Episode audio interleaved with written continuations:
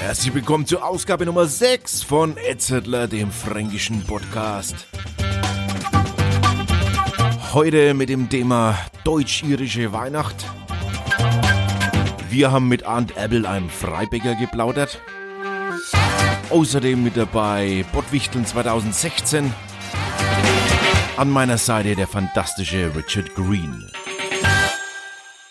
Servus Alex, frohes neues Jahr! Happy New Year! Happy New Year, my dear! Und? Hast du das Same procedures every year oder was? Äh, nein, ich war krank. Ja, du warst krank, tut mir leid. Bin am 23. habe ich mich hin äh, flach gelegt. Okay. Ja, und dann, wenn alles, als alles vorbei war, also so ein Tag vor Silvester, war ich dann wieder auf den Musst du Beinen. wieder auf die Beine. Richtig zum Feiern. Silvester ist immer ein guter Grund zu feiern und ihr Ja. feiert es immer super hier in Deutschland. Ganz so fit war ich noch nicht zum Feiern, aber es, es war super. Wir haben gut gegessen, also mit Freunden gekocht und äh, gegessen und ganz entspanntes, gechilltes Silvester war. Weißt du, ich finde, Silvester hat immer so diese riesige Erwartungshaltung. Das, das, das geht nie gut. Ja, das nie. Ja, das ist immer wieder das Interessante, weil ähm, äh, ich gehe meistens nach Hause für Weihnachten. Äh, Ich meine, ich bin 20 Jahre, wie gesagt, hier in Deutschland. Meistens gehe ich nach Hause. Family? Oh, zu Family, ja, weil der irische Weihnachten gefällt mir besser. Äh, es ist ganz klar, wir feiern am 25., nicht am 24. wie euch. So, da muss ich jetzt einhaken.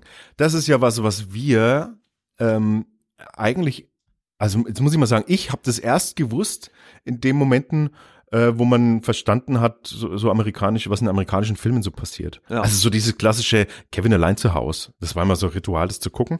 Und äh, da ist es ja auch so. Warum, also erklär, erklär uns das mal, weil wir, wir feiern ja wirklich am 24. abends ist bei uns Bescherung äh, und, und da, da, da kommt man zusammen, dann singt man und äh, dann packt man aus und dann feiert Und dann man. haut er ab und geht manche in Kneipe und geht manche woanders hin und vormittags musste er arbeiten oder viele arbeiten, bevor dann ist plötzlich Weihnachten ist. aber wie- wie Für uns konnte es- ist total komisch. Nee, aber gibt's da einen, äh, irgendeinen religiösen oder kulturellen Grund, warum das am 25. früh ist? Äh, Also wir reden ja immer von der Bescherung. Für uns, kind, für uns Kinder ist es nicht schön. Ich sag uns Kinder. für uns Kinder. Aber für, Ja. ich, sofort bin ich in der Vergangenheit und bin so in dem Kindheitserlebnis. Ja, aber das ist genau der Punkt, Alex. aber- genau diese Kindheitserlebnis. Bleib bei diesem Punkt eine Sekunde. Weil das ist genau der Punkt. Mein Sohn hat zum Beispiel als Kind beide Weihnachten erleben dürfen können. Ja? Hier in Deutschland haben wir dann Weihnachten gefeiert und in Irland. Ähm, er ist jetzt äh, 19 und äh, will immer noch nur in Irland Weihnacht feiern. Das war der erste Mal dieses Jahr, dass er nicht gegangen ist. Der musste arbeiten, hat er ausstellen. und, äh, Das, das, das, das Weihnachten in Deutschland ist äh, ihre Kultur, wie ihr das macht. Äh, arbeiten, wie gesagt, vormittags und dann nachmittags und dann plötzlich irgendwann mal wird der Baum geschmuckt und dann wird's geklingelt, der Christkind ist da, Essen, Bescherung. Ich habe das auch hier erlebt. Ähm, und es fühlt sich für mich überhaupt nicht wie Weihnachten, weil meine Kindheit war basiert auf, man geht ins Bett total aufgeregt, total aufgeregt, ey, der Weihnachtsmann kommt, der Weihnachtsmann kommt, der Nikolaus, Santa Claus, Santa Claus, Santa Claus. Du hast deine Glas in die Ecke, du hast deine Cookies für ihn, du hast dein Milk, dein Whisky, whatever für ihn. Und du weißt, er kommt irgendwann, während du schläfst. Du hast einen Sack am Ende dein Bett gemacht, dein, dein Pillowcase oder whatever. Und dann Irgendwann hast du doch eingeschlafen, obwohl du versucht hast, die ganze Nacht wach zu bleiben. Und dann irgendwann mal wachst du auf, gehst um Ende deiner Bett und dein, dein Sack ist voll mit deinen Geschenke. Und diese, was dies, am Ende vom Bett? ja, du hast es am Ende dein Bett gelegt. Habt ihr ja. keinen, ihr habt doch auch einen Weihnachtsbaum. Natürlich hast du einen Weihnachtsbaum, aber die war von die Geschenke, das von, von familiär zu familiär, zum Bruder, zum Schwester, von Mama zum Kind und so. Das war für die Geschenke, dass du füreinander gekauft hast. Ach was. Aber als Kind die Geschenke, die große Geschenke, Ja, dass ja, der. Weihnachtsmann dir gebracht hat, die waren, und, und, und zum Beispiel eine Jahr, kann ich mich erinnern, ich war fünf oder sechs, habe ich ein Fahrrad bekommen. Natürlich war das nicht in mein Sack, das war, nee, der Sack war über, aber trotzdem, der war am Ende mein Bett. Der, der Nikolaus hat es tatsächlich geschafft, durch diese Kamin Das- ins Haus zu kommen, Mein in mein Zimmer zu Gott. kommen, während ich geschlafen habe. Und hat vor deinem Bett noch das Fahrrad und hat zusammengebaut. Das Fahrrad zusammengebaut vor mein Bett. Ja? Und ähm, der, der, der, mein Sohn hat es genauso erlebt, Mhm. dass natürlich, und dann, als er zurück nach Deutschland kam, fand er dann als Kind leider hier dann diese Spannung komplett weg. Mhm. Diese Gefühl, plötzlich ist es vier, weil der Tag hat einen anderen Ablauf. Und weil du ins Bett gehst als Kind mit dieser Erwartung, dieser Mann, diese mhm. Figur kommt ja nach, er fand es äh, äh, total spannender und, und hat ihm viel besser gefallen äh, als der, der Weg, wie ihm Deutschland ist gefallen. Ich auch, äh, von, nur von meiner Kindheit. Jetzt natürlich als erwachsener Mensch ist es mir wurscht. Ich, ich will, ich will die Leute sehen, ich will essen, ich will zusammen und so weiter. Aber diese, die, der war nichts wie diese Aufregungen, diese Spannung und diese, diese ins Bett zu gehen und zu sehen, ob er auf dein Dach kommt mit seinen Schlitten, seiner Rentier und so weiter. Das kann nur nachts passieren, wenn du schläfst. Das kann ich total gut nachvollziehen und äh, verstehen, dass das total aufregend ist und äh, sicher eine gute, ein guter Spannungsbogen auch ist. Aber sowas hatten wir ja auch am Geburtstag. Also Geburtstag ist ja dasselbe Und nie so gleich. Never. Aber bei uns, bei uns an Weihnachten, ich, also ich kann jetzt das unterschreiben, aber wir hatten das äh, gleiche Feeling. Als Kinder hast du, äh, hast du nie in den, das Bescherung war immer beim Christbaum, die Geschenke ja, lagen unter dem ja. Christbaum und du hast nie in den Raum gehen dürfen. Genau. Und du hast, äh, das war immer zugesperrt und der ganze Tag, du bist in der Früh schon mit dem Feeling aufgestanden, oh Gott, heute ist Weihnachten und heute kommen die Geschenke. Und du den ganzen Tag verbringst du schon damit so, oh Gott, ich kann es nicht mehr aushalten, wann ist endlich abends? Mhm. Und dann hast du diese ganze, diese ganze Spannung und du musst den den Tag rumkriegen und dann geht man, dann geht man, ja, die Gläubigen gehen in die Kirche und wir sind, äh, wir sind auch in die, in die Kirche gegangen und dann, und dann äh, spazieren gegangen. Und dieses Spazierengehen war immer kurz vor der Bescherung. Wenn du, wenn die Eltern gesagt haben. Ja, aber haben, war das so, dass die Mama unter äh, daheim geblieben hatte? Ja, genau. Ja. Aber und das dann, ist genau das Punkt und dann, für mich. Was? Die Familie in Deutschland sind nicht die komplette de, zusammen. Nein, nein, nein, wir das sind, war für mich das Spaziergehen war ja nur Alibi. Wir sind einfach nur Zeit totschlagen. In der Zeit wurden die Geschenke Natürlich. schnell unter den Christbaum gelegt und dann ist man wiedergekommen, dann wusste man schon und dann hat man meistens einen Tee bekommen, wenn man, weil es draußen mhm. kalt war, dann hat man einen Tee bekommen und dann äh, hat schon äh, war Weihnachtsmusik schon an und dann kam immer das berühmte Klingeln. Ding, ling, ling, ling, Ja. Kennst du das? Nee, natürlich. Ich habe das nicht, ja. natürlich Aber, von meinem Und dann gemacht. kommst du, dann kam dieses Klingeln und dann hat ja das Christkind die Geschenke gebracht und nicht der Weihnachtsmann, den gibt's ja, ja bei uns nicht. Ja. Aber so das Christkind, und dann hast du, du hast dir immer eingebildet, dass du noch irgendwo das Glitzern von dem Christkind gesehen hast. Na freilich, ich habe die Bells von, von, von, von Niklaus gehört, so oft. Aber, ja, so geil. Ich und, mein, und das vom, Kultur. genau, aber vom Feeling her war das deshalb genauso geil und vor allem, was ich nie, was ich nie vergessen möchte und warum ich, warum ich persönlich das lieber abends mache, weil abends Lichter und Kerzen einfach dieses Feeling verursachen. Diese Lichter und weil Kerzen. Du genau, so weil du genau die anderen nie äh, äh, so erlebt geil. hast. Es ist genau die gleiche. Hätte ich das nicht bewusst, hätte ich beide nicht äh, sehen können. Das, das, das, das für mich das, das äh, Entscheid oder das große Entscheidung jetzt als Erwachsener ist, ähm, ich finde das total komisch, dass man am 24. Äh, arbeitet. Ich habe sehr oft meinen Weihnachtseinkauf in Deutschland, als ich hier war, nur am 24. Mhm. gemacht, weil man glaubt, die 24. in der Stadt die Hülle. Nee, die meisten Leute haben schon was gekauft. Mhm. Die Verkäufer, Verkäuferinnen, alles, die sind alle besser drauf, weil die wissen, um 14 Uhr ist Feierabend. Mhm. Die Stadt ist überhaupt nicht so voll, wie man denkt. Und dann innerhalb von äh, zwei Stunden hast du alles gekauft, was du brauchst. Und dann sitzt du irgendwo no. schön, weißt, okay, aber. Geheimtipp von Richard Green. Ja, äh, ja schon schon, aber. Alles nur am 24. Kaufen. Alles nur am 24. Nicht alle, weil dann ist es voll, falls ich dann noch am 24. hier bin. Aber ähm, es ist genau dieser Punkt, dass am 25. bei uns nichts ist offen. Nix. Das heißt, wenn du dein Haus verlässt, du verlässt es nur ein anderer Haus zu besuchen, wo Familie sind. Oder du verlässt es nur zum, zum, zum Freundengruppen und so weiter, feiner. Da ist nirgendwo die Möglichkeit, zum Beispiel hier, äh, ich war total entsetzt das erste Mal, wo ich hier war und plötzlich, eine sind da gegangen, aber die sind in die Stadt gegangen, die sind irgendwie feiern. Wir waren auch äh, äh, äh mit der 20 und so weiter, ey, gehen wir feiern. Also, äh, das ganze Feeling von Weihnachten war nur für ein paar Stunden und dann war es zerbrochen. Und für uns, weil 25. nicht einmal eine Kneipe, nicht einmal nichts ist offen. Mhm. Und am 26. war früher in meiner Kindheit auch nichts. Die waren die zwei Tage mit der Karfreitag, waren die einzigen drei Tage, wo die Pubs zu waren in Irland. Und das hat gehießen, dann musst du äh, äh, äh, daheim bleiben oder zu anderen Familie. Aber die Familie haben dann die komplette Tag. Die sind aufgewachsen, äh, äh, aufgewacht, sorry, haben dann Weihnachten früh, Bescherung und so weiter, Frühstück zusammen. Dann gehst du irgendwie und dann das äh, Essen war und das Abend auch und die komplette Tag war dann zusammengebracht und es war äh, selbst wenn du woanders gegangen warst um Familie und ähm, Natürlich, das ist ein Kulturding, das ist einfach eine Gewohnheit. Für mich, das ist Weihnachten. Und deswegen ist es schwerer für mich, Weihnachten zu genießen äh, hier als äh, in Irland. Mhm, aber es gibt jetzt also äh, keinen bekannten anderen Grund, ne? Das ist, hat sich Achso, einfach... nein, nein, nein, das, also das, so, so so wie ich das verstehe, ist es religiösen, ganz, aber ja, religiös hat es was, was zu tun. Grund, Ähm, in dem Sinn, dass ihr feiert, der, der, was weiß ich, wir, wir sind äh, Katholiken und für uns die Story ist, dass der Nacht von 24. auf 25. ist dann Jesus geboren und die drei Könige sind gekommen. Aber weil Joseph, Mary haben die Sternen gefolgt und haben dann ihren äh, äh, Bahn, was ist Bahn in, in Deutsch, wo das Kind geboren war? Der, im, Äh, Scheu, äh, Scheune. ja. die haben die Scheune bekommen. Das ist alles in der Nacht passiert. Von 24. auf 25. Dann muss das Kind erst geboren werden. Ja, und das dauert eine Weile. Das äh, sp- äh, flutscht nicht raus innerhalb von fünf Minuten. Na, was nicht denn erst, ne? Ja, wer weiß. Aber ich meine, Immaculate Conception und so weiter, vielleicht ist es dann für Mary ganz einfach gegangen. Aber ähm, man geht davon, und dann sind die drei Könige in die Nacht ist auch gefolgt, bis die dann angekommen war. Es war der nächsten Tag. So, die drei Könige haben eigentlich ihren Frankincense, Myrrh und Gold mitgebracht, die Geschenke, am nächsten Früh.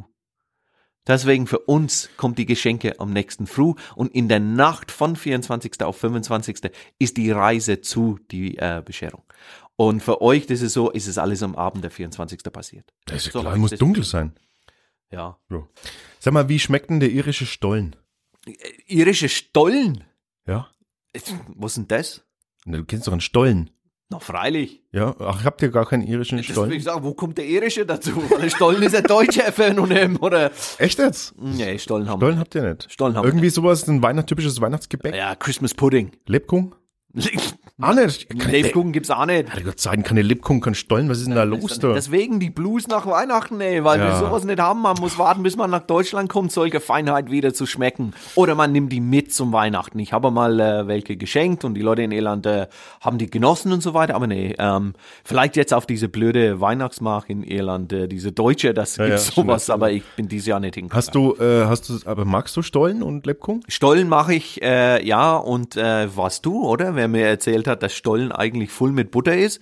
Ja. Und ich will Butter auf mein Stollen. Ja, ich schmiert sich Butter an.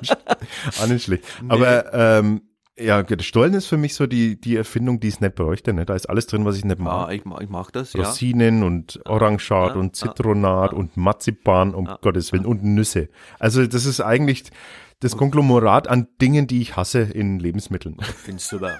Ich, äh, das, aber Lebkuchen ist nicht unbedingt mein Ding. Ich weißt du, wie der beste Lebkuchengeschmack ist für mich? In der Saubraten. Im Saubraten. Ja, Dann, da ist, dann ist es der gute altfränkische Saubraten. Der er- schmeckt lecker. Da aber hat er recht. Wir waren ja ähm, zum Besuch bei äh, Arndt Erbel. Das ist ein Freibäcker aus ähm, Dachsback. Dachsbach, genau, hinter Äh, Herzogenaurach. Hochstadt, äh, genau hinter der Richtung. und und da haben wir äh, unter anderem auch Kontakt gehabt mit Lebkuchen und Stollen. Und äh, der macht nämlich das auch. Das ist ein typischer fränkischer Bäcker.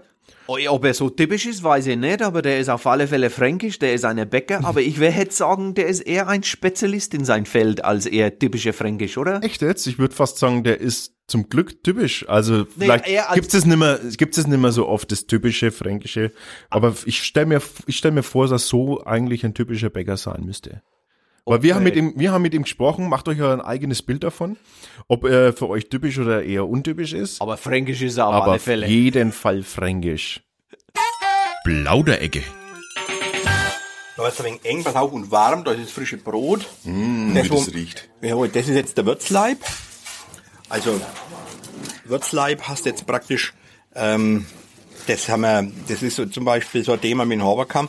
Da war, da weiß nur, ich, wir waren Abend, da waren wir in der Abend in der Backstunde gestanden. Und dann sage ich, du Helmut, ich will so ein Brot da machen, ähm, das richtig kräftig gewürzt ist, ne? Und äh, wie, wie nennt man das? Ich will aber jetzt nicht einfach Gewürzbrot dazu sagen. Ne? Dann sagt der Helmut einfach so, wie hast du Pistolen geschossen? Naja, ist doch völlig klar. Das heißt äh, Würzleib. Ne? Wir sagen ja Würzburg und nicht Gewürzburg. Ne? So, das ist so die Geschichte zu dem Brot letztendlich. Da ist warm, ja. Dann, wenn man, das ist das, äh, das ist quasi das, was, das sag ich immer, das ist der Vorläufer vom Baguette. Das heißt Lamiche. Lamiche ist äh, der Leib. und äh, steht halt für, ja, für einfach die französischen Bauernbrote, würde ich jetzt einmal so sagen, oder kann ich jetzt einfach sagen. Mhm. Na, man muss jetzt vorstellen, da hat kein Bauer, hat äh, äh in, in Frankreich vor ein paar hundert Jahren äh, Baguette backen. Ne? Also das ist unvorstellbar. Nee? Nein, natürlich nicht. Die haben auch in Ofen einmal in der Woche angeschürt und haben dann große Leibe gebacken, also auch so groß wie unsere Leibe und teilweise sogar noch größer. Ich habe in Italien, bin ich in Apulien über, auf ein Brot gestoßen, das hat tatsächlich 10 Kilo gehabt. Ne? Da habe ich gedacht, wir machen große Brote, dann gehst du nach Apulien und dann siehst du noch größere Brote. Also ich war schockiert schon mhm. fast. Ne? Was erstaunt. Na, aber da noch kurz dazu, weil wir jetzt da gerade davor stehen, zu den Lamiche. Ähm, das ist, da, da bin ich, wo war denn das bei, äh, der, der, der Herr Tuyot, ein Sommelier, der hat dann gemeint, wissen Sie, was das eigentlich heißt, Lamiche? Na, sag ich, naja, Lamiche ist halt der Leib. Er sagt dann, ja, ja, das ist ein doppeldeutig. Das heißt A, der Busen. Und da sagt er, wenn wir da haben in Frankreich quasi in einen Laden reingehen und wir sagen zur Bäckerverkäuferin, na, so im Laden, na, das sind aber schöne Misch, ne? Dann, dann, na, dann wäre die Rad oder die gibt mal Watschen. Aber sag mal, wir sehen jetzt hier, wir sehen jetzt hier so Wägen, ne? Da sind jetzt wie viel Leiber drauf auf so einem also Wagen? Also auf einem Wagen in der Regel kannst du sagen, sind wir da so bei 25 Leibe. Aber die werden doch nicht alle in Dachsbach gefuttert. Na, auf keinen Fall. Das ist natürlich nicht der Fall. Ich meine, es ist, ich, also bloß mal ein Beispiel, das ist jetzt zwar die Ausnahme, aber ich war jetzt äh, gestern Abend in der Rhön ähm, und da mache ich all Jahr im November äh, für einen Bekannten eine Brotverkostung und das sind Teilnehmer von einem Seminar, die dann als äh, Teilnehmer äh, Medaille einen Leib kriegen. Also da bin ich quasi schon mal gleich mit 50 Leib Brot losgezogen. Ne? Und dann mhm. da braucht man gleich so einen Schwung. Ne? Oder jetzt alle heute ist, heute ist Donnerstag. Wir fahren jetzt morgen früh nach Nürnberg rein mhm. zum Liefern. Und da haben wir auch einiges am Brot dabei. Aber ansonsten natürlich geht schon in die. In also ihr liefert selber dann in, in Nürnberg? Wo geht es dann hin? Da in Nürnberg fahren wir ein paar Bioläden an.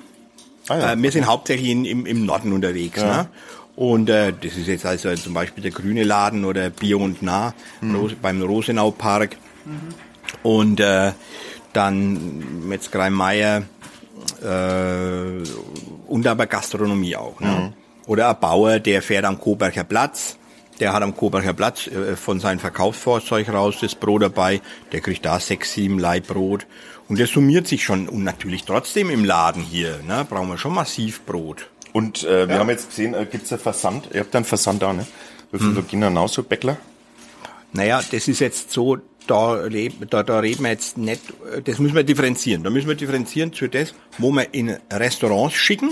Ja. Also wo wir sagen, hier ein Restaurant, das von uns Brot kriegt, die kriegen einmal in der Woche ein Paket, sowas gibt's. Und dann gibt's aber natürlich die Privatleute, die über die Internetseiten genau, bestellen. Genau, ja. Das ist aber jetzt nicht so, dass wir das bewerben. Aber Jetzt sind wir ja gerade, wir treffen uns jetzt ja gerade in der Weihnachts- oder in der Vorweihnachtszeit. Jetzt ist das heute in unser Lebkuchen im Feinschmecker drin. Jetzt in der Essen und Trinken habe ich jetzt vorhin gesehen, sind sie drin. Aha, Was? Sauber. Dann irgendein paar Foodblogger, ja, die einfach ja. das äh, äh, Fans von unseren Lebkuchen sind. Und dann kommen wir da natürlich jetzt in der kalten Jahreszeit einig sind Bäckler dazu. Mhm. Aber das sind jetzt nicht das, dass wir da diese ja, Brotleiber okay, sehen. Okay. Ne? Deswegen müssen wir mal Was ist denn der weiteste der weiteste Weg für so ein Brot im Versand? Ach so. Jetzt, ich habe jetzt gerade schon gedacht, naja, nach Syltenauf. Ja. Aber äh, tatsächlich ist der weiteste Weg ähm, nach Portugal runter. Zum äh, Dieter Koschina in die Villa Gioia. Okay. An die Algarve. Und dann eigentlich gibt's nur einen Kunden in Palm Beach, der, der hat aber erst die Wochen angerufen, tatsächlich. Der kommt einmal im Jahr hier auf Kur in die Gegend. Dann kommt er her, gibt uns ein Geld, sagt er, dass er Geld im Haus ist. Und, und Kredit ist da, schick mir, wenn dann was, was Gutes gibt. Ja, und jetzt hat er angerufen und hat gesagt, Mensch, Herr Erbel, ich hätte gern zwei Würzleib. Na, und dann müssen wir denn aber, backen wir die Würzleib ein wenig leichter, dass sie, dass sie äh, unter die fünf Kilo fallen, dass zwei Ah, zwei Würzleib okay. sind dann vier Kilo. Normal sind zwei Würzleib sechs Kilo und da machen wir es halt so, dass die zwei Extra Würzleib. Für eben, dass die genau, so ist es. Und wie lange halt dann so ein Brot, wenn man das nach Palm Beach schickt? Ich meine, äh, stell mir vor, es kommt aus dem Backofen, es wird an dem Tag gepackt. Wie lange braucht es, bis es bis er ihm kommt? Naja, das Ein paar Tage? Ähm, wichtig ist, dass wir das Brot nicht in Plastik einpacken. Okay. Na, das hat dann einen natürlichen Alterungsprozess. Und wenn man jetzt das Brot nimmt und würde das jetzt einfach hier liegen lassen, dann wäre das irgendwann, irgendwann, also in Wochen oder Monaten total ausgetrocknet, aber es würde nicht schimmeln. Das ist einfach durch den Sauerteig, durch den aufwendigen Sauerteig, den wir mhm. machen, ist das einfach wirklich geschützt für, ja, vor, vor diesem Unbill mhm. der. Natur. Ne? Also es hat einfach gar kein Problem.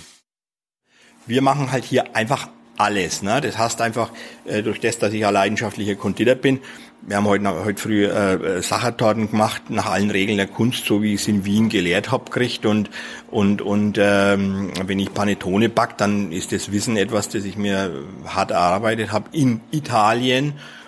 Und so bringe ich das dann hier alles zusammen. Und deswegen haben wir schon eine große Vielfalt, die, die, ja, die man im Laden natürlich schon auch erfahren kann. Ne? Ja, und das Entscheidende ist aber, dass wir bei jedem Produkt, das wir machen, bei jedem Gebäck, einfach die höchste Messlatte anlegen. Mhm. Also nicht irgendwie so ein Vorzeigeprodukt haben, sondern das, das kann ich jetzt jedes jedes Gebäck nehmen, egal ob das ein Bienenstich ist, ne, da wo wir dann einfach für die Füllung Vanilleschoten eben auskratzen, oder ob das jetzt der, der, der alte fränkische Gugelhupf ist von meinem Vater. Es ist egal, um was es geht, es ist immer, äh, das nach unser, nach meinem Vermögen ist Maximale eben da rein äh, gedacht mhm. und rausgeholt. Ne? Und ich glaube, das ist genau aus, äh, mein, meine Gedanke, als ich jetzt komme, ist, hey, wow, das ist ziemlich groß und, und dann sieht man, wir sind hier mitten im Nirgendwo in so Vergleich, wie wenn man im London oder Stadt oder whatever und diese Mass Production, diese Großproduction und so weiter. Natürlich, man denkt, okay, findet einen Weg, man hat ein Erfolgrezept, das ist das Brot, das Brot hat eine Qualität, das Brot ist äh, was, was vielleicht nur hier gibt oder nur von dieser Hersteller, nur ja, nur hier, dann gibt's den Leute mit diese Gedanke, hey, bring das zu die Welt, hey, warum nicht so mass production und so. Aber dann verliert es seine Charme, verliert es seine Qualität wahrscheinlich und verliert sich dann äh, das Lust, es zu machen, oder? So, so wie du das sagst, das ist so äh, oft ja äh, in, in, in, in, einem, in einem paradiesischen Verhältnis, ne? irgendwo im Niemandsland, da wo man hingeht und sagt, boah, ist das schön. Ne? Da gibt's aber halt den Spruch, der sagt, es ist so lange schön, solange wir da nicht hingehen. Mhm. Weißt, der erste, der es entdeckt, der ist dann, der es so als Paradies erlebt. Und deswegen wollen wir hier paradiesisch bleiben. Na? Aber nur mal auf dieses Stadtland. Fränkisch bescheiden. Fränkisch bleiben. Ja. Aber nur mal, aber das nur mal kurz zu, zu charakterisieren. Jetzt wenn du, du siehst ein Restaurant in der Stadt, wow, super Restaurant, 25 Sitzplätze und hinten ist irgendwie so U-Boot-Küche, ja auf 20 Quadratmeter. Das ist bei der Backstube einfach umkehrt. Wenn wir jetzt einen Laden haben mit 10 oder 20 Quadratmeter, na, dann haben wir hinten dran, ich sage ganz einfach in unserem Fall 1000 Quadratmeter, weil wir ja beim Korn anfangen, mhm. dass wir dann reinigen müssen, dass wir malen müssen oder wollen, ne? Ja. natürlich unbedingt wollen. Das ist ja für uns auch immer ein irres Erlebnis, wenn jetzt das frische Getreide kommt wenn jetzt äh, die, die neue Ernte kommt, im August zum Beispiel, wenn jetzt das erste Getreide da ist, da wo ein anderer Bäcker zittert, der denkt dann oft, oh Mann, jetzt kommen Qualitätsschwankungen, jetzt kommt die neue Ernte, wird dann mein Brot gelingen. Da sind wir eher so, so dass wir uns darauf freuen, wie wenn jetzt du auf eine neue Weinernte freust, mhm. zum Beispiel. Und, und das muss aber halt hier gehandelt werden. Das, das kriegen wir ja eins zu eins mit. Wenn das mhm. Getreide von letzten Jahr alle ist, oder dann kommt es frische. Und normale Bäckerei, die bestellen halt einfach ihr Mehl, das sie als Sackware mhm. geliefert bekommen und wollen da keine Qualitätsschwankungen haben. Ne? Und wenn sie Qualitätsschwankungen haben, dann wollen sie das eher ausgeglichen haben, wieder durch Zusatzstoffe, die Aber das minimieren. Heißt es dann, dass das könnte kommen, die neue Ernte ist da und das Brot schmeckt nicht wie letztes Jahr und ihr müsst irgendwie mit der Produkt dann leben oder ihr findet einen Weg, wie ihr das Brot dann zu die Qualität bringt, dass ihr vielleicht selber gewohnt sind oder wollen? Genau, so ist es. So ist es genau so. Also das heißt, ein Beispiel, wenn jetzt eine, eine verregnete Ernte ist, na, dieses, dieses Getreide, das kann dann im, als, als Teig dann im Ofen nicht mehr so viel Wasser binden. Das würde dann klebriger bleiben. Mhm. Na, das, wenn man jetzt einfach sagt, 100 äh, oder sagen wir 10 Kilo Mehl und 8 äh, Liter Wasser, dann ändert sich das Ergebnis kolossal. Oder das ist viel gärfreudiger und du schaust auf einmal, denkst gar nicht so schnell, ist das zu, wird es ein flaches Brot. Na? Und dann, dann entweder eifern wir unseren, Vorbi unseren Idealbild nach, oder wir merken, wir schaffen es nicht und müssen es dann einfach eine gewisse Zeit lang akzeptieren. Wie alt ist der Maschine dann? Die Maschine, die wird vielleicht so aus die 40er Jahre sein, schätze ich jetzt einmal. Ne? Also die hat auch schon, also ich sage immer, ich, ich arbeite hier mit Maschinen, die sind älter als ich und die werden, die, die, die, das müssen Maschinen sein, die auch noch arbeiten, wenn ich nimmer da bin. Mhm. Also das heißt, das ist die Backsturm, das ist die Bäckerei und ich bin hier halt so ein durchlaufender Posten, der jetzt da mal mhm. einige Jahre oder Jahrzehnte das Ganze hier eben leidet und macht. Ne? Und ich will es so interessant halten, dass das einfach nachfolgenswürdig ist, wenn man, mhm. oder weiß nicht, wie ich es ausdrücken soll. Ne? Das ist für mich das Interessante, äh, da mir das so zu erdenken, dass ich das nicht jetzt so hab, um da irgendwie Geld damit zu verdienen, sondern ich bin da, damit die Bäckerei so interessant und so lebendig ist, dass da jemand sagt, wow, das will ich weitermachen. Das mhm. ist, das ist mein Auftrag und überhaupt gar kein anderer. Ne? Mhm. Und äh, ja, so muss man sich vorstellen. Und da draußen, da wie gesagt, da hinten, das ist unsere kleine Ranch, da hinten drin, also ist das Dingellacher. Da tun wir jetzt da, hier da wir jetzt gerade einen kleinen einen Aufenthaltsraum machen. Wo kommt denn das her, das Getreide? Das Getreide, das was wir jetzt vererben, das ist aus Lonnerstadt, vom äh, Biohof Brehm, vom Brems Charlie. Und äh, wo ist das? Das ist Lorschert, ne, das ist von uns aus gesehen Richtung äh, Richtung Heschert oder Richtung Forchheim dann unter, kannst du sagen so sieben Kilometer. Also total lokal. Total lokal, ne? Also das heißt, wir versuchen alles, was wir haben, was wir vererben, immer möglichst aus der nächsten Nähe mhm, zu kriegen. Mhm. Das heißt, als äh, ich will jetzt als Beispiel sagen, Kürbiskern, die kommen aus Schwabach, weil halt hier keiner Kürbiskern bei uns im, im Dorf anbaut. Aber äh, die kommen jetzt nicht aus sonst woher. Ne? Jetzt, Arndt, äh, jetzt erzähl uns einmal, wenn du jetzt auf deine Produkte schaust, ne? Ja. Und du schaust jetzt auf, ich nenne jetzt keine Namen, auf, sagen wir mal so Bäckereifilialen. Mhm. Was machst denn du anders? Naja, ich meine, unsere, unsere ganzen, also erst einmal, es fängt beim Rohstoff an. Na, also Sehr lokal auf jeden Fall, das ist eh klar, aber halt nicht, lokal muss nicht automatisch was gut sein. Das mhm. ist völlig klar. Ne? Also wenn du einen, den Brotteig zu fest machst, weil es den festmachen muss, damit er die Maschine formen kann, dann kann das Getreide noch so lokal sein, aber das Ergebnis ist nicht das, was ich mhm. will. Ne? Mhm. Und ähm, also, aber was ich als erstes mache, ist erst einmal das, der Rohstoff an sich selber. Das heißt, ein schönes Beispiel ist für mich immer der Lebkuchen. Wenn ich jetzt eine Elisen-Lebkuchen anschaue, der Elisen-Lebkuchen, das ist für mich sowas wie der, der Hamburger der Weihnachtszeit. Also, ein Hamburger, man, wir kennen, wir, wir alle miteinander, wir kennen alle gute Hamburgerhersteller, ne, und wir können es selber auch machen, aber normal versteht man unter einem Hamburger halt einfach so ein Fastfood-Produkt. Mhm. So ein Semmel wird sie, wird's der du nicht kaufen, wenn du jetzt ein Semmel willst. So ein Fleisch wird's der du nicht kaufen, wenn du jetzt ein Fleisch willst. Und ein Salat wird's da woanders kaufen, ne, mhm. und, dies, und so weiter. Aber in der Kombination wird dieser Hamburger jeden Tag millionenfach gegessen.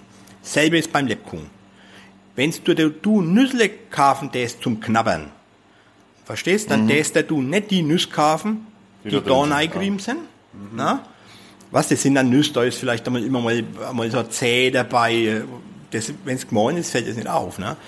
Wenn du jetzt auch Schokolade kaufen lässt, weil du eine gute Schokolade willst, dann weißt du, wo du hin willst, in wo du hingehst, in ein Schokoladengeschäft, wo es einfach tolle Schokoladen gibt.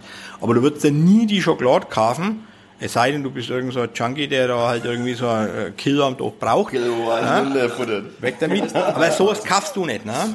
Und, und bei uns ist halt so, da ist die, diese ganzen Grundzutaten, ne, die wir da nehmen. Die Nüsse, die sind alle on top, die was du da knabbern tust. Ne? Ja? Entweder sind sie regionale Haselnüsse oder es ist Bioqualität. Und das nächste ist die Schokolade zum Beispiel, die jetzt da bei uns drauf ist. Das ist eine Schokolade, die, ich würde jetzt mal behaupten, dass die Lebkuchenhersteller, die du kennst, nicht einmal wissen, dass die Schokolade gibt. Mhm. Na? Eine Grand Cru Schokolade, die kostet, ich würde mal, es ist drei bis vier bis fünffache von denen, was normal auf einen Lebkuchen draufgeschmiert wird. Also so viel schon mal da dazu. Und dann nochmal halt das Ganze, was wir uns dazu, wie wir uns halt so denken in die Produkte. Also wir, ich meine, oder ich habe einfach, ich glaube, zu wissen, wie es schmecken soll. Mhm. Ja, mhm. Das würde ich mal so sagen. Das kann man nicht mit einem Rezept erfassen. Das, das geht ja, nicht. Ja, okay. ja, wenn ich jetzt sage, ich mache einen Mohnkuchen, wenn jetzt zu mir jemand sagt, Herr Erde, Mensch, kann ich Ihr Mohnkuchenrezept haben? Ne? Das wäre der größte Fehler, was ich machen kann. Weil wenn ich jetzt das Rezept hergeben würde, dann täte es an der anderen Stelle hundertprozentig voll in die Hosen gehen. Ne? Mhm. Das, das, das ist so. Weil nicht die gleichen Zutaten, ne? Die gleichen Zutaten nicht fällen. Also das ist eine ganz andere, äh, oder auch das, das Know-how erst einmal in einer Backstumm. Ja. Die haben normal, hat man nicht einmal ein Mohnquetsch, wo man Mohn quetschen tut dann erst einmal zu wissen, ja, welchen Mohn nehmen da? Den Mohn, den, den die auf ihr Mohnsemmel oben drauf streichen, die Becken, wenn's den quetschen tust, da kommt, ist man, na, da kommt ein bitterer Mohnkuchen raus dabei. Ist mir einmal so passiert, wie ich mal so einen Mohn ersatzweise mir geholt habe, da denke ich, ja, du kannst doch keinen Mohnkuchen machen. Dann habe ich da nachgefragt, wo ich den gekauft habe, äh, ja, habt ihr da noch nie eine Reklamation gekriegt über den Mohn, ne? Dann habe ich gesagt, na, weil die ja kein Mensch, die, die, die, die kaufen ja bloß zum Draufstreichen oben, ne, den Mohn. Oder du brauchst, was du da alles, dann wie süß sollen es sein? Mit was süßigen? Mit einem kleinen Anteil Honig im Verhältnis zum Zucker. Ja, was mit was würzig? Nur mit Zimt oder vielleicht wenig äh, Kardamom dazu. Und, und so ist es, ist es immer ein Prozess. Ne? So ist auch das Leb, der Lebkuchen, der Elisen-Lebkuchen, den wir machen, nicht jedes Jahr gleich. Ne? Weil wir einfach sagen, äh, wir versuchen jetzt mit einer anderen Nussreibemaschine den Nuss zu reiben die, die, ein, ein, die, die schärfere Messer hat, damit die Stückle klarer geschnitten sind und nicht so ein feingrießiger Anteil ist. Wie verändert das wieder den Lebkuchen? Mhm. Na? Und, und, und. Und deswegen, äh, ja, ist das jedes Mal immer wieder aufs Neue äh, individuell. Also eigentlich ist jeder Teich ein anderer. Ne? Und ich finde immer, ein gescheites Brot äh, oder ein Gebäck, das kann dir halt auch, wenn es genau wissen willst, für uns jetzt zumindest, eine Geschichte erzählen. Ne? Mhm. Wenn du sagst, hey, schau die Former, was da liegt. Die Former, was du jetzt da siehst. Kugelhupfformen? Kugelhupfformer. Da hat jetzt mein Vater, möchte da sein Hefeschatter mit. Ne? Und da kann ich zurückgehen, bis wenn ich sage, Mensch, Vater, wo hast du die Form her? Ne? Was das da nicht irgendeine silikonisierte Form, sondern das ist eine emaillierte Form, da wo der sagen kann, naja, und dort die, die hat man mal die äh, Gosen angegeben oder sowas, ne, weil mhm. sie es nicht mehr braucht hat. Letztens ist er zu mir gekommen, bringt mir mein Vater zwei Nigel, neue Kupferformer.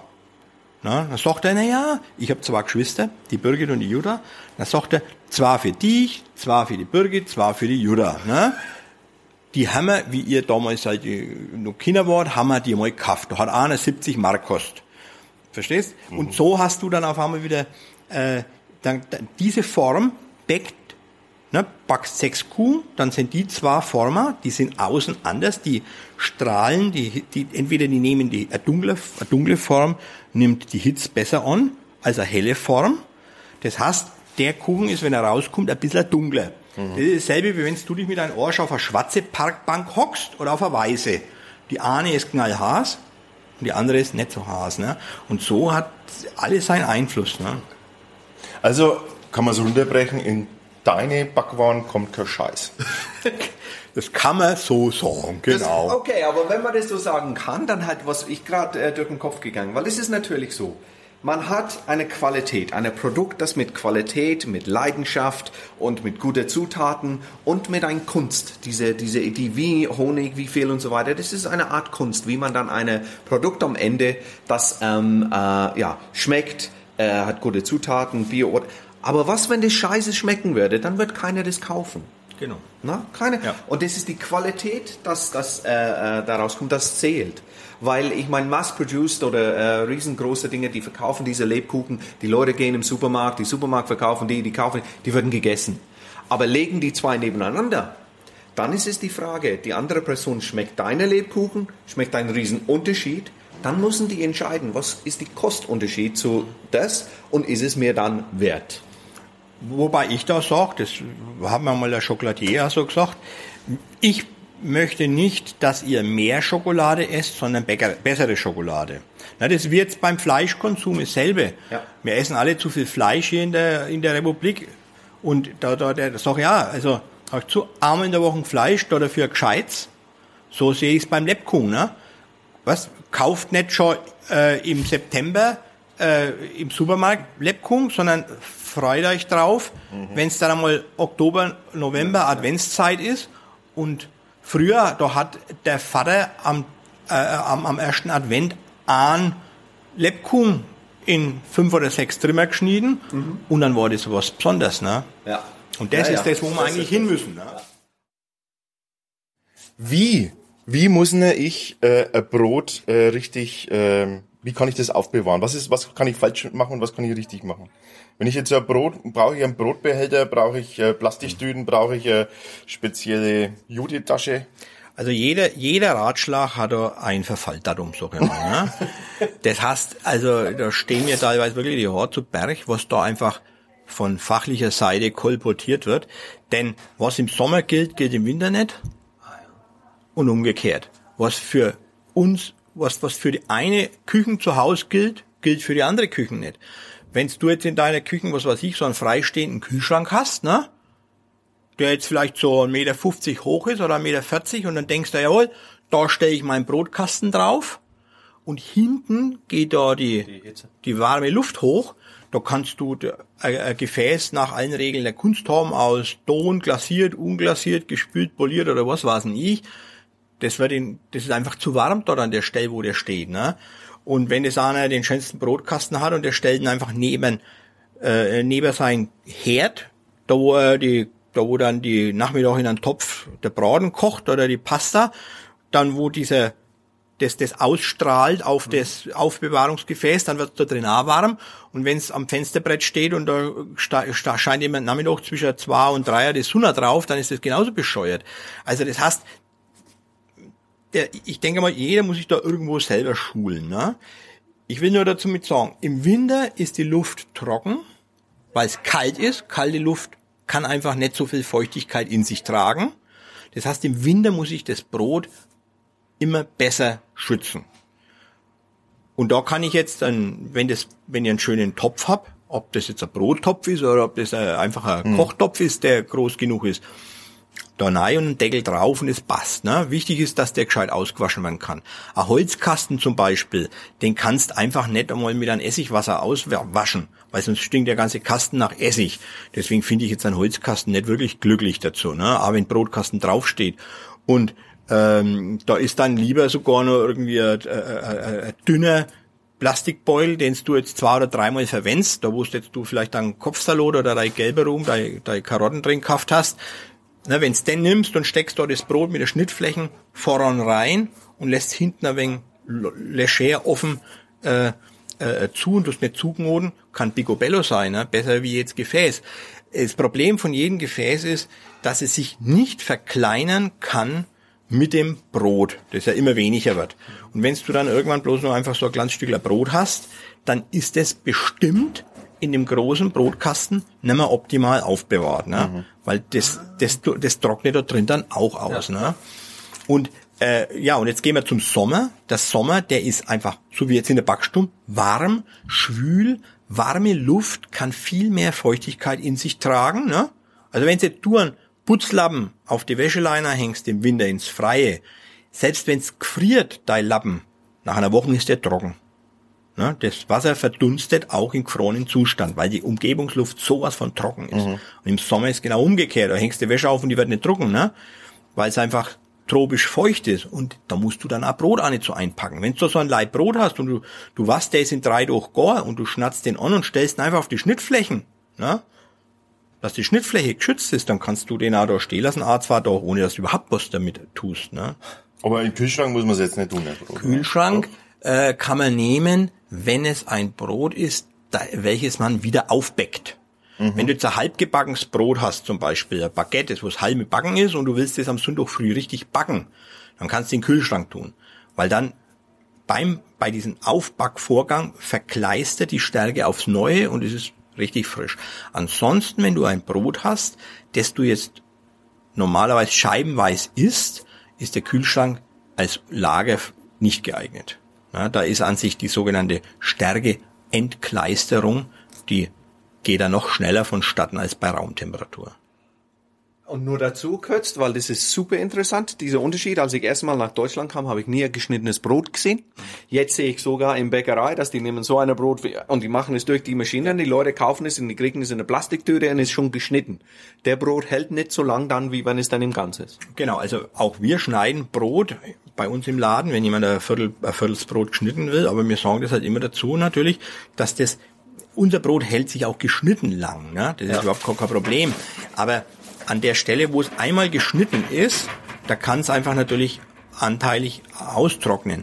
Aber vom Verderb her ist natürlich ein geschnittenes, ist ein ganzes Brot, kommt aus dem Ofen raus und ist steril. Also das Brot, das ihr hier seht, diesen Leib, der wird nie schimmeln. Der kann, weil das, der wird nur hart irgendwann. Der wird nur hart. Ja. Und wenn du den in eine Folie einpacken würdest, dann würde er auch nicht von innen raus schimmeln, sondern es müsste einfach da, wo du dann irgendwie, wo der einen Kontakt hatte mit Bakterien, sag ich mal, ob vielleicht wenn in den Beutel vorher was drin war oder oder du oder was an die Hände eben nicht sauber gehabt hast, dann dann kommt da, ne, unsere Hände sind alle voll Hefen und Bakterien, dann kann es von außen anfangen, aber von her, innen heraus never. Ja. So viel da zu dem Haltbaren und Lachern. Und wa- was ist jetzt in dem Brot da alles äh, drin, was jetzt in einem anderen Brot nicht drin ist? Also, es, äh, Das Brot ist jetzt ein Brot, das besteht einfach zu 80 Prozent aus Roggen, zu 20 Prozent aus Dinkel und aus Salz. Schluss aus. Und bei dem Brot, da ist der Gedanke einfach das, dass ich sage, hör mal, wenn ihr da im Juni, Juli durch die Landschaft fahrt und ihr schaut links und rechts und seht da Getreidefelder stehen, dann soll das das sein, was ihr da seht. Da sage ich, so schmeckt das, was da draußen wächst. Ohne überhaupt ein Gewürz drin, ohne ein Kümmel drin oder sonst was. Also das ist so von daher total reduziert.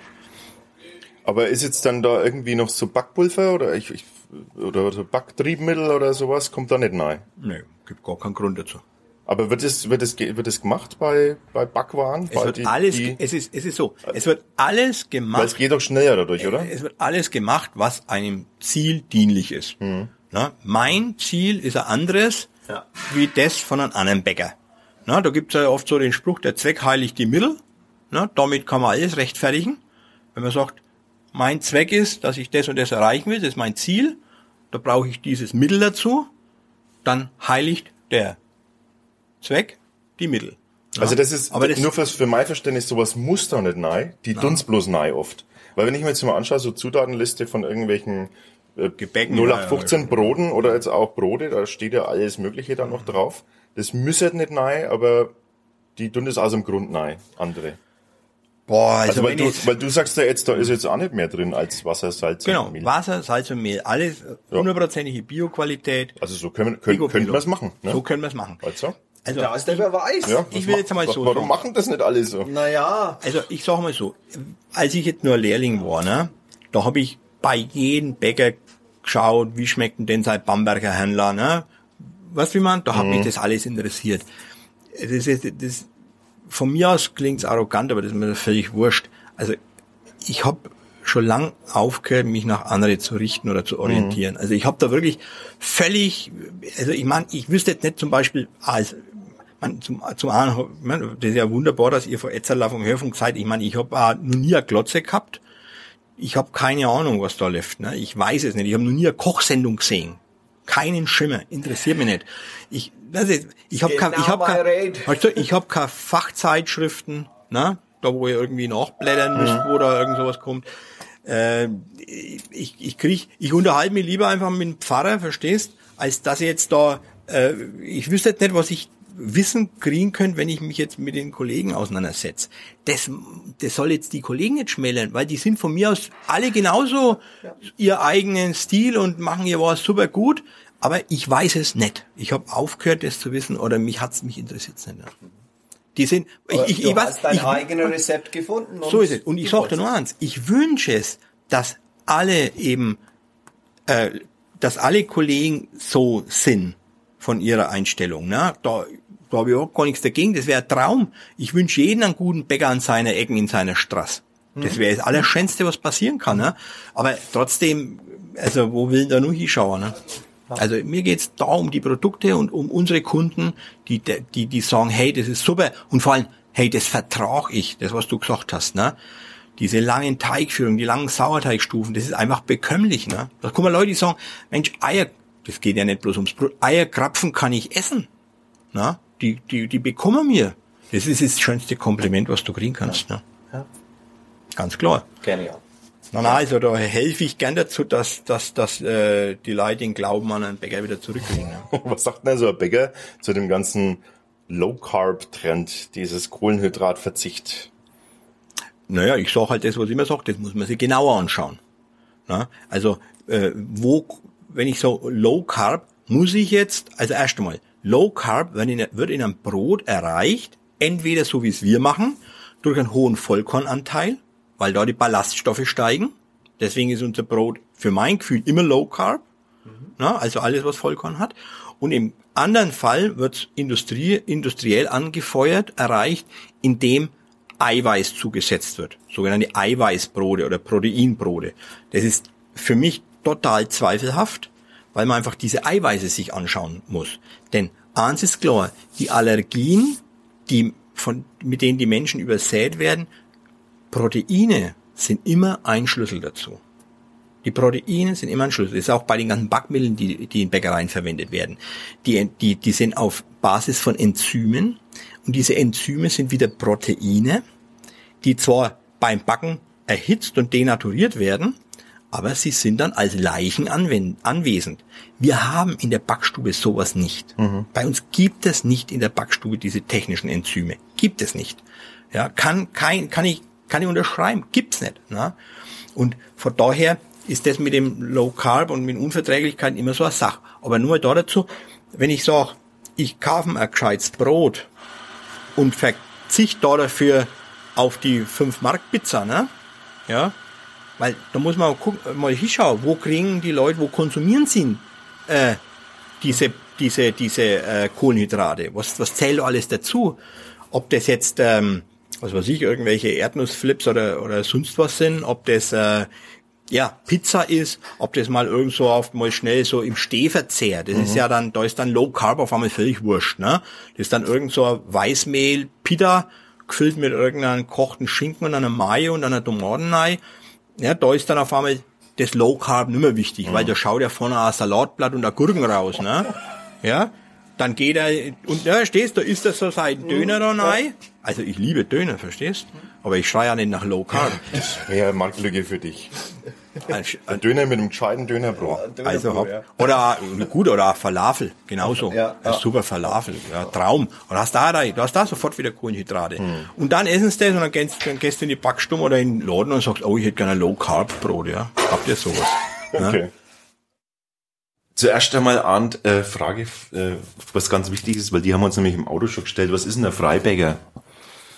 Also Freibäcker, das ist ein Begriff, der ist mir so aus mir heraus quasi entstanden. Ich habe äh, ich kann jetzt einmal nicht sagen, was ein Freibäcker ist, sondern wie der Begriff entstanden ist, wie das entstanden ist. Also ich habe mir einfach gefragt, Mensch, ähm, wenn ich jetzt was bewerben will, ich meine, wir machen was Gott keine Werbung, aber wenn ich jetzt äh, jemand erzählen will, wie unser Brot was da besonders ist dran, dann hat, dann war es immer so, wenn ich zehn Jahre zurückdenke oder 15 Jahre, dann habe ich mir gedacht, da müsste man sagen, ohne Chemie, ohne Konservierungsstoffe.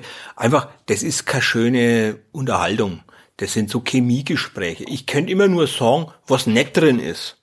Weil alles andere kann jeder andere Bäcker auch behaupten. Mit Natursauerteig. Das heißt gar nichts. Mhm. Verstehst du? Das heißt überhaupt nichts. Und dann habe ich mir gedacht, naja, was ist denn bei uns anders? Und dann ist es mir halt so einfach gekommen, dass ich sage, ja, wir sind frei. Wir sind einfach unabhängig, hochgradig unabhängig. Na, also äh, ich kann machen, was ich will. Im Sinne, dass ich sage, ich bin nicht gebunden an irgendwelche äh, Banken, na, die mir jetzt irgendwelche äh, Geld pumpen, damit ich mir moderne Maschinen kaufen kann. Die Maschine, was wir haben, die kann der Landmaschinenmechaniker reparieren. Und weil wir haben ja hinten im Hof Platz, da haben wir eine Ersatzmaschine rumstehen. Wenn jetzt da eine mal kaputt geht, dann kommt halt so lang eine andere Reihe, bis die wieder geht. Und dann, äh, wir haben ja kein, kein, Marketingbudget. Ne? Also wir sind frei von lauter solchen Sachen. Von, natürlich, und die Zutatenlisten bei uns sind auch, darum ging es ja hauptsächlich, frei von jeglichen zweifelhaften Produkten. Ne? Also das alles, was da drinnen ist, das sind alles reine Rohstoffe, die du einfach ja, konsumieren kannst, wie wenn du jetzt sagst, jawohl, ich, ich brauche Salz, ich brauche Zucker, genau das ist da drin und nichts anderes. Und so kam das halt, dann habe ich gedacht, frei, freie Tankstelle, freier Bäcker, ne? Und auf einmal war das Freibäcker da, ne? Und dann habe ich nachgeschaut und dann gibt es den Begriff aber historisch schon. Also im Mittelalter gab es in, äh, vornehmlich in Hansestädten sogenannte Freibäcker, Freibackhäuser. Das haben da die Stadtverwaltung. Das war eigentlich der erste Verbraucherschutz. Das hat damals die Stadtverwaltung, die halt unzufriedene Bürger gehabt haben, weil die ganzen Zunftbäcker mit Preis- und Qualitätsabsprachen mhm. äh, natürlich sich haben versucht reich zu machen. Und dann haben die äh, da die Reißleine gezogen und haben freie Bäcker äh, zugelassen in der Stadt, haben denen ein Haus mit einem Ofen zur Verfügung gestellt. Ja, und das gab es von daher auch schon Freibäcker. Und ja, und in dem Verständnis leben wir. Wir sind quasi fortgeführter, konsequenter Verbraucherschutz. Wir sind eine Alternative. So, ähm, Wien. Finde ich Wien, sehr, super ja. interessant. Mhm. Ähm, äh, da haben Sie jetzt gerade gesagt, äh, mit 30 Meisterprüfung erst als, als Meister dann das Prüfung machen. Dr wie viele Jahre? Drei Jahre in Wien? Vier. Vier. vier. Und war das der Plan, 100% nach Wien zu gehen und dann hier zurückzukommen? Also der Plan war erst einmal nicht nach Wien zu gehen, sondern der Plan war erst einmal in die Schweiz zu gehen. Okay. Na, eigentlich habe ich vorgehabt, damals die, die Masterprüfung in der Schweiz zu machen. Hier in Deutschland, da habe ich diese ganzen Fachschulen schon so kurseweise mir angeschaut und besucht gehabt. Da gab es eigentlich für mich nichts Neues zu erwarten. Also an den Schulen, an denen ich hier so wochenweise Kurse gemacht habe, hätte ich dann auch die Meisterprüfungen machen äh, müssen. Da war ich äh, nicht sehr optimistisch, dass das mir auch was Neues bringt, außer dass man danach dann einen Meisterbrief mhm. Meisterprüfung gemacht hat. Ne? Ich habe gesagt, wenn, dann will ich halt äh, vom Grundgefühl her hier Deutsch handwerklich Meister sein und dann gehe ich dahinter, wo ich noch was lerne. Und damals hat äh, die Schweiz ganz äh, schwierig äh, dieses Visa bereitgestellt, das man da gebraucht hätte. Da gab's so saisonale Visas, da haben wir neun Monate arbeiten können, aber das war nicht möglich in der Zeit, da die Meisterprüfung zu machen. Da musste man praktisch parallel in einer Bäckerei angestellt sein und nebenbei eben diese schulische Leistung. Und somit habe ich mir gedacht, boah, wenn die, wenn, wenn Schweiz mich nicht will, ne, ja, dann gehe ich in an sich eh meine, in meine Herz, Herzstadt das ist Wien. Ne? Und so, so bin ich dann, wo ich vorher schon oft war in Wien, so bin ich dann nach Wien gegangen. Und war der je eine wir, Gefahr oder Wunsch, da zu bleiben, Wien, Großstadt in zu Vergleich wie, äh, wie hier? Na klar. Also Wien, da bin ich Grund, vom, vom, vom Gefühl her heute noch. Ne? Okay. Wenn ich bei vielen Arbeiten, die ich, Tätigkeiten, die ich mache, bin ich im Gedanken in Wien auch.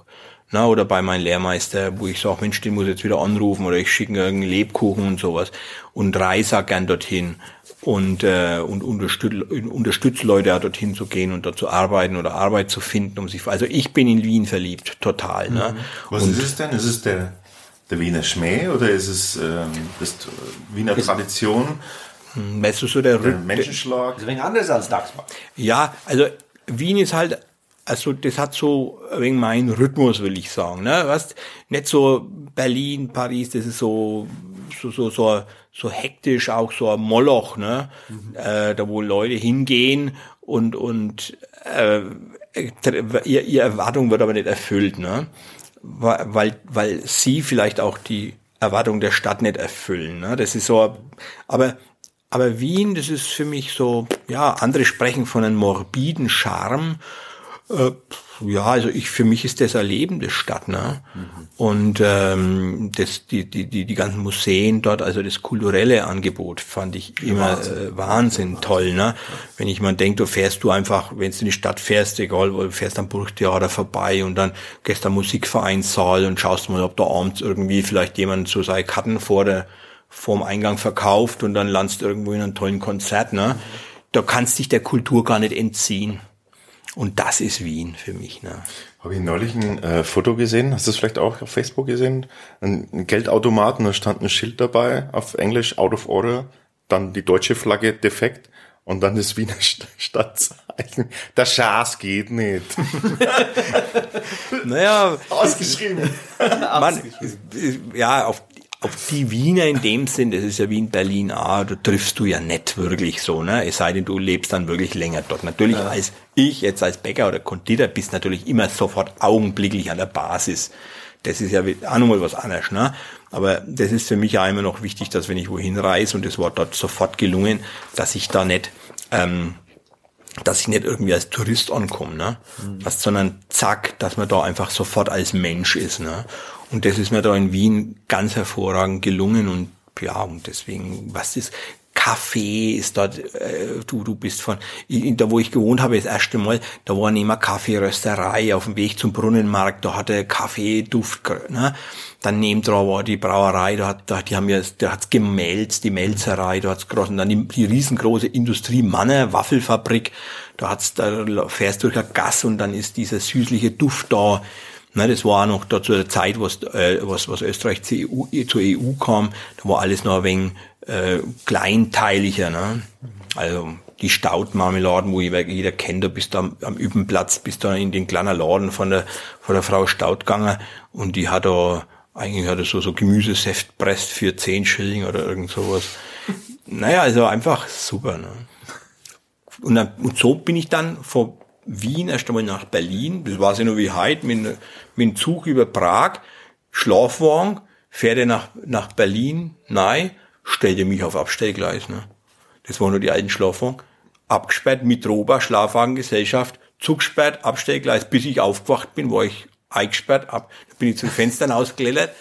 So, so ist praktisch mein, so hat, so hat mich Berlin begrüßt, ja. Und dann war ich da noch zwei Jahre in Berlin drum.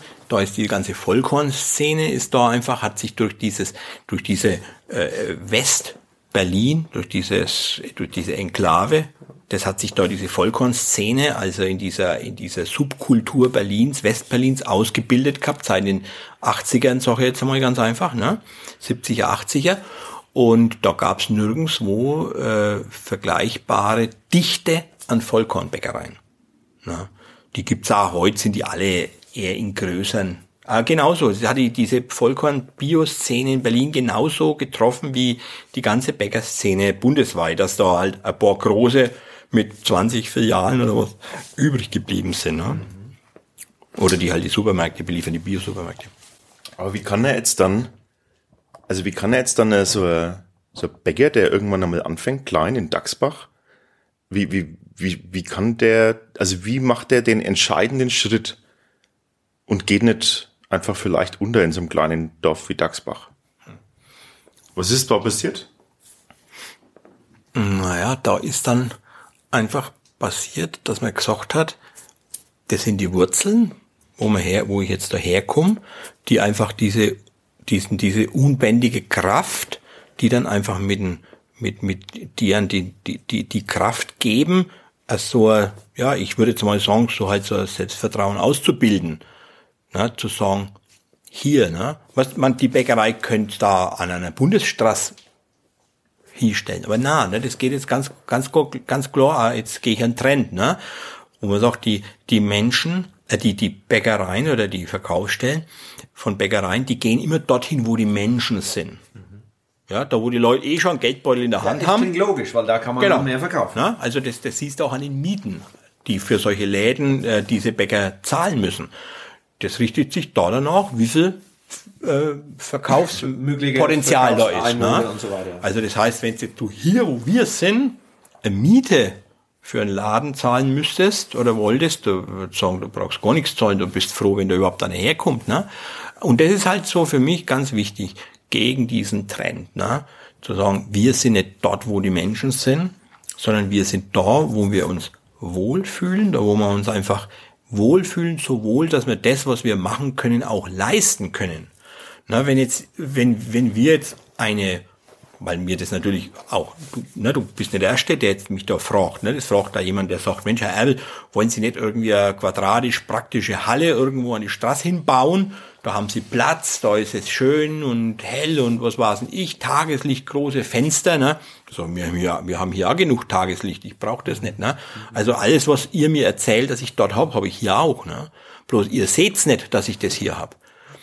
Und, äh, und dann kommt, und ja, und diese gewachsene Struktur, das ist für mich einfach, äh, wenn ich jetzt nur an den Sauerteig denke, äh, wenn ich, ich kann nicht woanders leben, wo der Sauerteig ist. Ne? Also ich muss auch da mein Wohnhaus haben. Ja, das ist so, äh, wenn es jetzt im Winter, wenn es kalt ist, im Sommer, wenn es warm ist, ich, ich muss den in einer Art und Weise behüten. Ich, der, der steht am Fensterbrett, der steht im Heizraum, der steht im Backstuben, der steht am Tisch, der steht oben in einem Regal, immer je nachdem, wo für den äh, das, das, das Klima am besten, am heimeligsten ist. Ne? Also ich bin eigentlich da, weil mein Sauerteig da ist.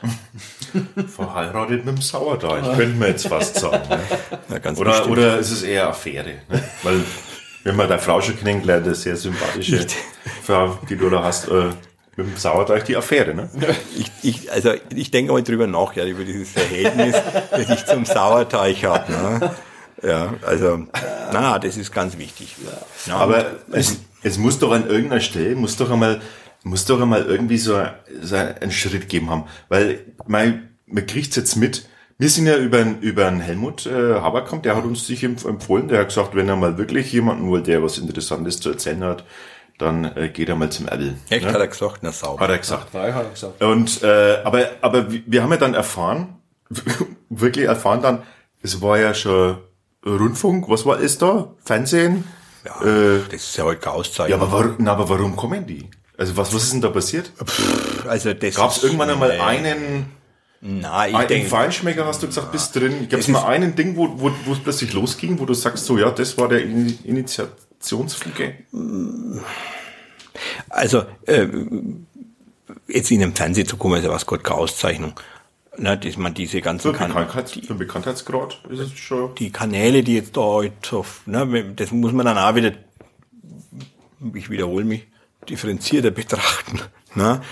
Ja, ähm, aber an was es liegt, äh, naja, wir machen unser war halt so, dass ich einfach sage, ich weiß nicht, wie man es besser machen kann. Ich denke mal, andere wissen vielleicht auch, wie sie es besser machen können, aber sie machen es nicht. Ja, aus Kostengründen zum Beispiel oder aus Zeitgründen.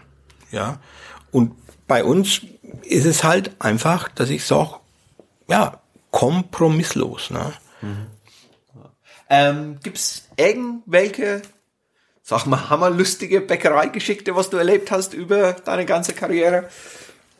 Da müsste ich, glaube ich, ein tiefer. Also, also ich meine, ich freue mich immer, wenn die Leute in der Back, wenn die Mitarbeiter in der Backstube lachen. Ne? Da denke ich mir, Mensch, wir haben heute so viel arbeiten müssen. Ne? Und dann, dann, dann höre ich da nach zehn Stunden, also jetzt in der Weihnachtszeit ist es wirklich hartes Brot.